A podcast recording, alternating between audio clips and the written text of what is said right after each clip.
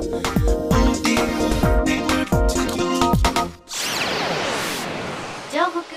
ディオニュース。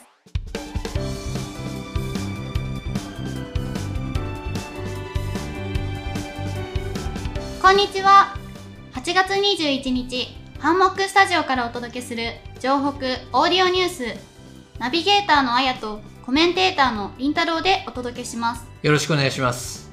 今週も気になるニュースそして城北地区のニュースをお届けしたいと思います。この番組は城北信用金庫の提供でお送りします。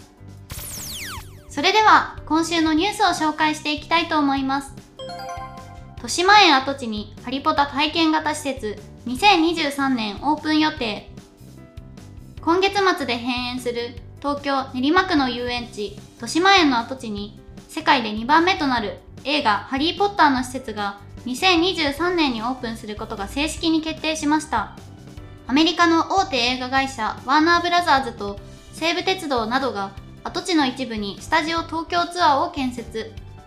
映画の中で使われた衣装や小道具などを展示する予定とのことです。施設の広さはおよそ3万平方メートルで展示スペースを見て回るにはおよそ半日かかるとのことです。施設内にはハリーポッターの映画シリーズのスタッフが制作した映画セットが設置されるようで、映画のワンシーンを実際に体験できるようです。私実はハリー・ポッター世代ど真ん中でして小学生の頃本の発売日に購入して読んでいましたもちろん映画も全シリーズ見ているので映画の世界が体験できるなんて今からワクワクしますユニバーサル・スタジオ・ジャパンにハリー・ポッターエリアができた時にもアトラクションが4時間待ちになっていたり、すごい人気ぶりでしたよね。はい。来場者の体験価値を高めるために来場者数をコントロールするようなので今回もチケット争奪戦が予想されます。続いてのニュースはこちら。フォートナイトがアップルとグーグルに反旗を翻す。世界中に3億5000万以上のユーザーを持つ人気ゲームフォートナイトを運営するエピックゲームズがアップルとグーグルを批判するパロディ動画をゲーム内で配信して話題を呼んでいます。この動画を発表するとほぼ同時にエピックゲームズはアップルとグーグルが独占的な地位を乱用しているとして訴訟を起こしています。エピックゲームズはこれまで両アプリが徴収しているアプリ内課金の手数料が3割に達することに不満の声を上げてきましたが今回両アプリ市場から退場させられたことで世界中にいるフォートナイトユーザーを巻き込んだ闘争を仕掛けました。なおアップルとグーグルは両社とも他のアプリ開発者との平等性を担保するために手数料の減額交渉は行わないことおよびフォートナイトをアプリストアに戻すために交渉を続けることを表明しています。今回の訴訟はエピックゲームスにとって厳しいものになるのではないかという見方が多いようですが多数のユーザーを持つ人気ゲームなだけに影響力があるので訴訟の行方が気になります。ところであやさんはこのゲームプレイしたことはありますか？私少し前に友人に勧められてダウンロードはしているんですけれどもまだ実際にプレイをしたことはないんですよね。聞く話によるとゲームをしながらイヤホンを通じて友人と会話ができるそうなのであのその友人はフォートナイトのゲーム上で飲み会をやったりしているそうです集まれ動物の森でもオンライン誕生会やオンライン夏祭りなどが行われているそうですが今年はコロナの影響もあってこうしたゲーム上での催しがいろいろと行われていくかもしれませんね。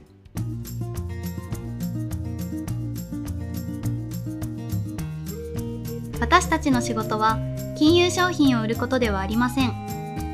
街で生活をしている皆さん事業を営んでいる皆さんがちょっと相談したい時に真っ先に思い出してくれるそんな地域のプラットフォームを提供すること。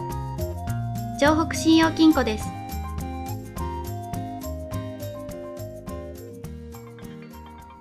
それでは城北地区のニュースです。赤羽フォトロゲーニング2020が9月に開催。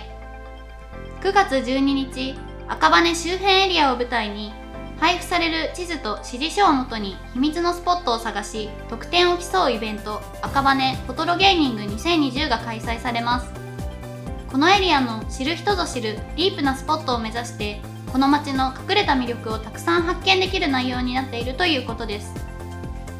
フォトロゲーニングとは配布される地図と指示書をもとに時間内にチェックポイントを回り得点を集めるスポーツです。チームごとに作戦を立てチェックポイントでは見本と同じ写真を撮影しフィニッシュ後に到達確認を行います。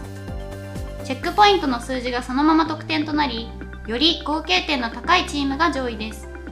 申し込みは8月31日までとのことです。フォトロゲーニング最近流行ってるみたいですね。制限時間内にチームで競技エリアを歩き回るというルールが地域の観光との相性も良くて地域イベントにぴったりと言えますね。そうですねマラソン大会のように決められたコースを回るのではなくてチームメンバーと知恵を絞って作戦を立てながら自由にコースを設定できるというのが面白いところですね。ぜひ参加してみたいです。ここで城北信用金庫からのお知らせです。城北信用金庫公式ホームページリニューアルのお知らせ。8月15日城北信用金庫公式ホームページをリニューアルいたしました。今回のリニューアルではお客様がより快適にご覧いただけるようスマートフォン端末に対応したデザインにいたしました。またお探しの情報へたどり着きやすくするためナビゲーションメニューの構成やコンテンツ配置を見直しました。個人インターネットバンキング法人インターネットバンキングへのログインはトップメニュー右側のログインボタンからご利用いただけますのでぜひご利用くださいませ。今週の城北オーディオニュースは以上になります。相変わらず暑すぎる日が続いてますね。最近は猛烈な暑さと夕立が相まってなんだか東南アジアにいるような感覚になりますね。そうですよね。いつの頃からかスコールみたいな夕立がね多いですよね、はい、雨が降って一時的に気温が下がるのは嬉しいことなんですがカンカン照りの時とはまた違ったムシムシした暑さも辛いものです。本当ですよねそれと熱中症で運ばれる方の一定数は室内にいる方だそうです、うん、エアコンをつけないのはもちろん危険っていうふうに皆さん分かると思うんですけれども意外と盲点になりがちなのがの扇風機の利用っていうところで気温が高い時に扇風機だけ回していると温風によって熱中症のリスクがかなり高まるそうですよ。ああなるほど。ドライヤーの風を少し浴びただけでも汗は吹き出してきますもんねしっかり予防していくためにも程よく涼しい室内環境を保てるようにしていきたいですね。番組の感想やラジオの前のあなたが取り上げてほしいニュースなどさまざまなご意見を募集しています。宛先は ant hanmok.tokyo ハンモックはアルファベットで HANDMOCK です。詳しくは番組ホームページをご覧ください。たくさんのお便りをお待ちしております。それでは良い1週間をお過ごしください。お相手はあやとりんたろうでお送りいたしました。